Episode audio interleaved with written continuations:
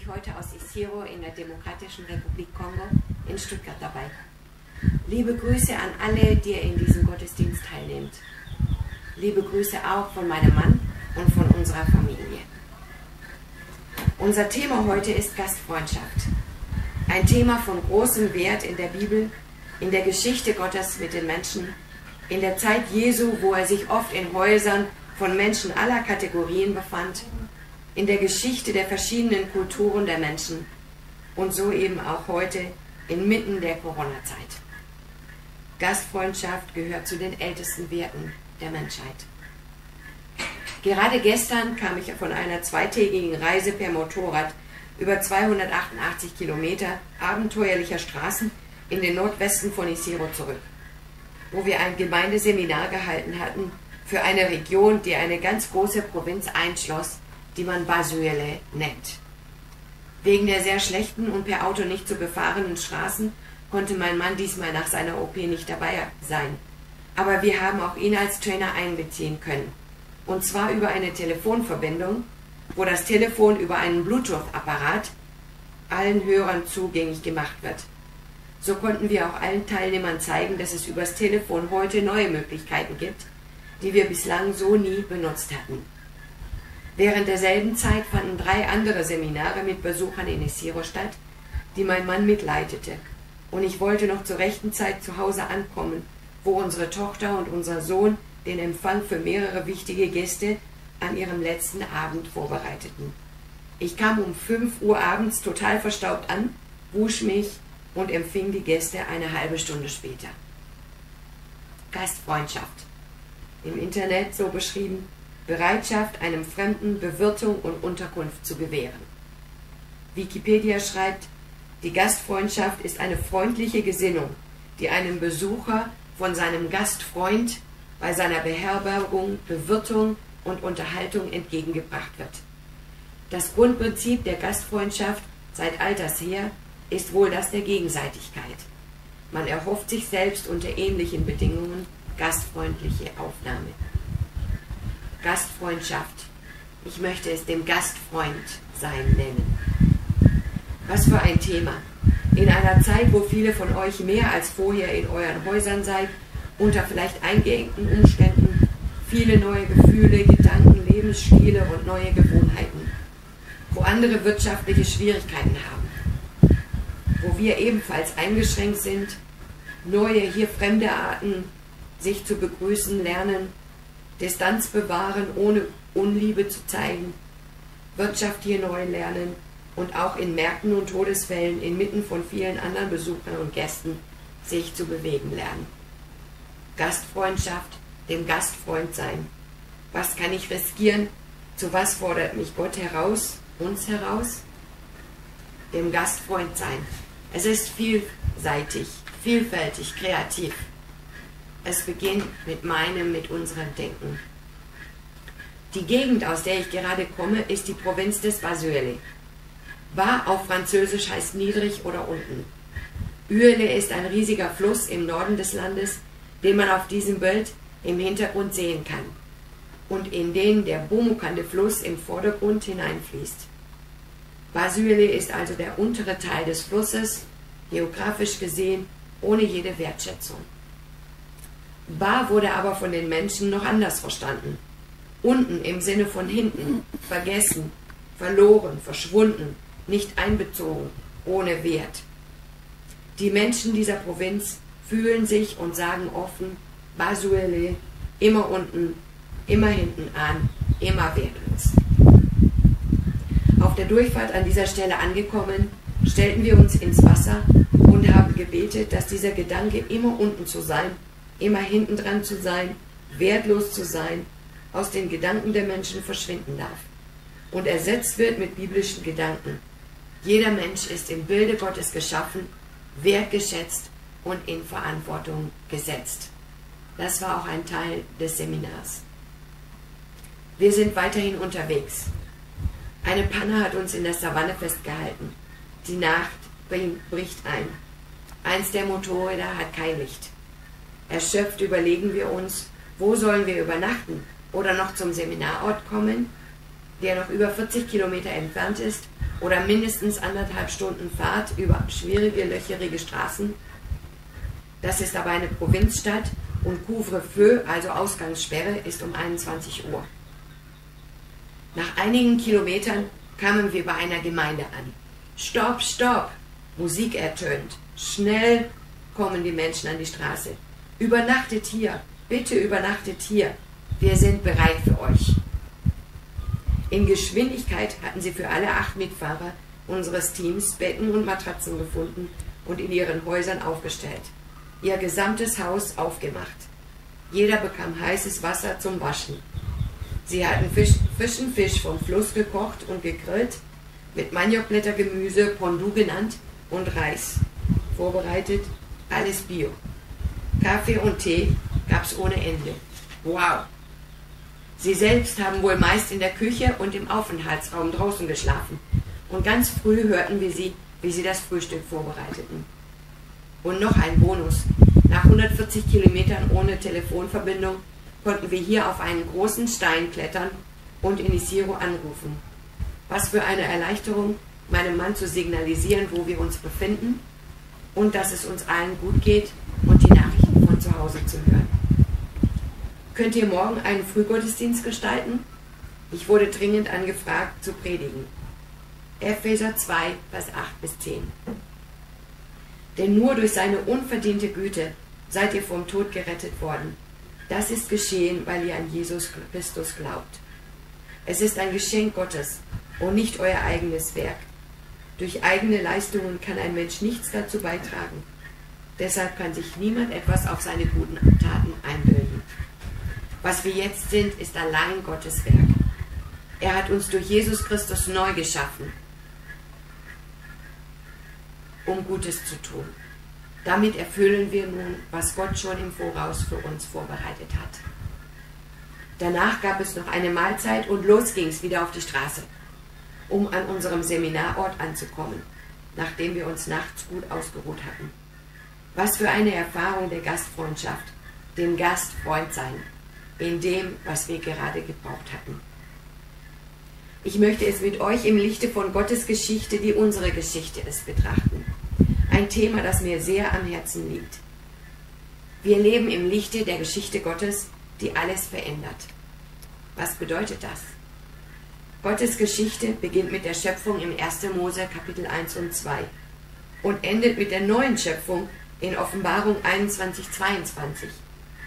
Der neuen Schöpfung, die alles, alles neu macht und in der diejenigen wohnen, die Jesus als ihren Herrn und Heiland angenommen haben. In einer Umgebung, die wunderbar und schön ist, voller Friede, voller Begegnungen, voll von, ach, lest es einfach. Offenbarung 21, 22. Jetzt in der Zwischenzeit leben wir in der Zeit nach Jesu Auffahren zum Vater. In der Zeit der Gemeinde, in der Zeit, wo wir Salz und Licht sein sollen, wo wir die Anbeter unseres Gottes, Botschafter seiner Liebe und seines Königreiches sein sollen, in Wort und Tat, wo wir diejenigen sein sollen, die wie Abraham ein Segen für die Nationen sind, während wir Jesus als Jünger nachlaufen und ihn in Wort und Tat bekannt machen. Jesus sagt in Johannes 10,10, 10, ich bin gekommen, damit sie das Leben haben und es in Fülle haben. Und das in dem Kontext, in dem wir leben, einem Kriegskontext. Der gesamte Vers Johannes 10,10 10 macht das deutlich. Der Dieb kommt nur, um zu stehlen, zu schlachten und zu vernichten. Ich bin gekommen, damit sie das Leben haben und es in Fülle haben. Dieser Krieg sieht auf der Oberfläche verschieden aus, aber unten drunter ist er überall derselbe. Es geht darum, die herrliche Herrlichkeit Gottes zu untergraben, das Reich Gottes nicht sehen zu lassen. Sie haben ihn nicht erkannt. Es geht darum, Leben zu zerstören, das Reich Gottes zu zerstören. Aber das wird nicht und niemals gelingen. Lasst uns seine Geschichte ansehen. Angekündigt vom Engel Gabriel, Lukas 1, Vers 26 bis 38, lädt Maria Jesus ein, bei ihr zu wohnen und durch sie geboren zu werden.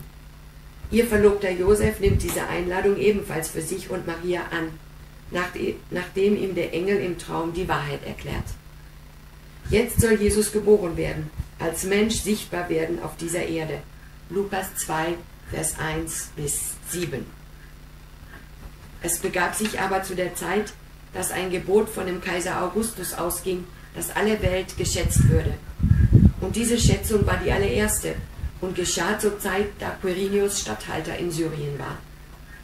Und jedermann ging, dass er sich schätzen ließe, ein jeglicher in seine Stadt. Da machte sich auch auf Josef aus Galiläa, aus der Stadt Nazareth, in das jüdische Land, zur Stadt Davids, die da heißt Bethlehem. Darum, dass er von dem Hause und Geschlechte Davids war, auf dass er sich schätzen ließe mit Maria, seinem vertrauten Weibe, die war schwanger. Und als sie da selbst waren, kam die Zeit, dass sie gebären sollte. Und sie gebar ihren ersten Sohn und wickelte ihn in Windeln und legte ihn in eine Krippe, denn sie hatten sonst keinen Raum in der Herberge. Gastfreundschaft der Menschen wird Jesus verwehrt. Der Tierstall öffnet die Türe. Jesus wird im Hause der Tiere geboren. In dasselbe Haus der Tiere wird eingeladen. Die Kategorie des Hauses macht keinen Unterschied. Lukas 2, Vers 8 bis 20. Wer wird eingeladen? Hirten. Diejenigen, die zu der Zeit draußen im Kalten bei der Arbeit waren. Hirten, um den Hirten der Hirten als Erste zu sehen. Und sie kamen, sie ließen sich einladen und sie trugen die Nachricht mit Freude hinaus. Einfache Menschen, Hirten in Begegnung mit dem Hirten der Hirten. Jesus kann dort beginnen, wo ihm die Türe aufgemacht wird, selbst von einem Tierstall aus. Er möchte, dass wir ihn sehen, dass wir ihn aufnehmen, nicht als Gast, sondern als Hirten der Hirten, als Herren der Herren. Derjenige, der das Leben bestimmen und dirigieren darf, der sagen darf, was in allen Aspekten des Lebens, inklusive Zeit, Geld, Raum und Freiraum, Privatraum, Zielen passieren kann und darf in unserer Generation und in die nächste hinein, in jeder Generation. Es geht darum, uns selbst zu verstehen als diejenigen, die wir sind. Bei unserem Vater sind wir Kinder, angenommene Kinder, Erben. Wir sind die jüngeren Brüder Jesu. Unsere Heimat ist bei Gott. Als solche leben wir hier und heute als Gast, als jemand, der sich vorübergehend am fremden Ort aufhält, ein Besucher. Wir sind alle Gäste. Jemand, der hier eine feste Heimat hat, gibt es nicht. Wir alle sind hergekommen und wir werden wieder gehen. Gott sehnt sich nach uns, die verstehen, dass wir eine feste Heimat sicher haben, hier aber als Gäste wohnen, bevor wir wieder in die Heimat ziehen. Was wir hier im Gastland haben, gehört eigentlich ihm. Er hat es uns möglich gemacht, es zu bekommen durch harte Arbeit, durch Geschenk. Aber es gehört eigentlich ihm.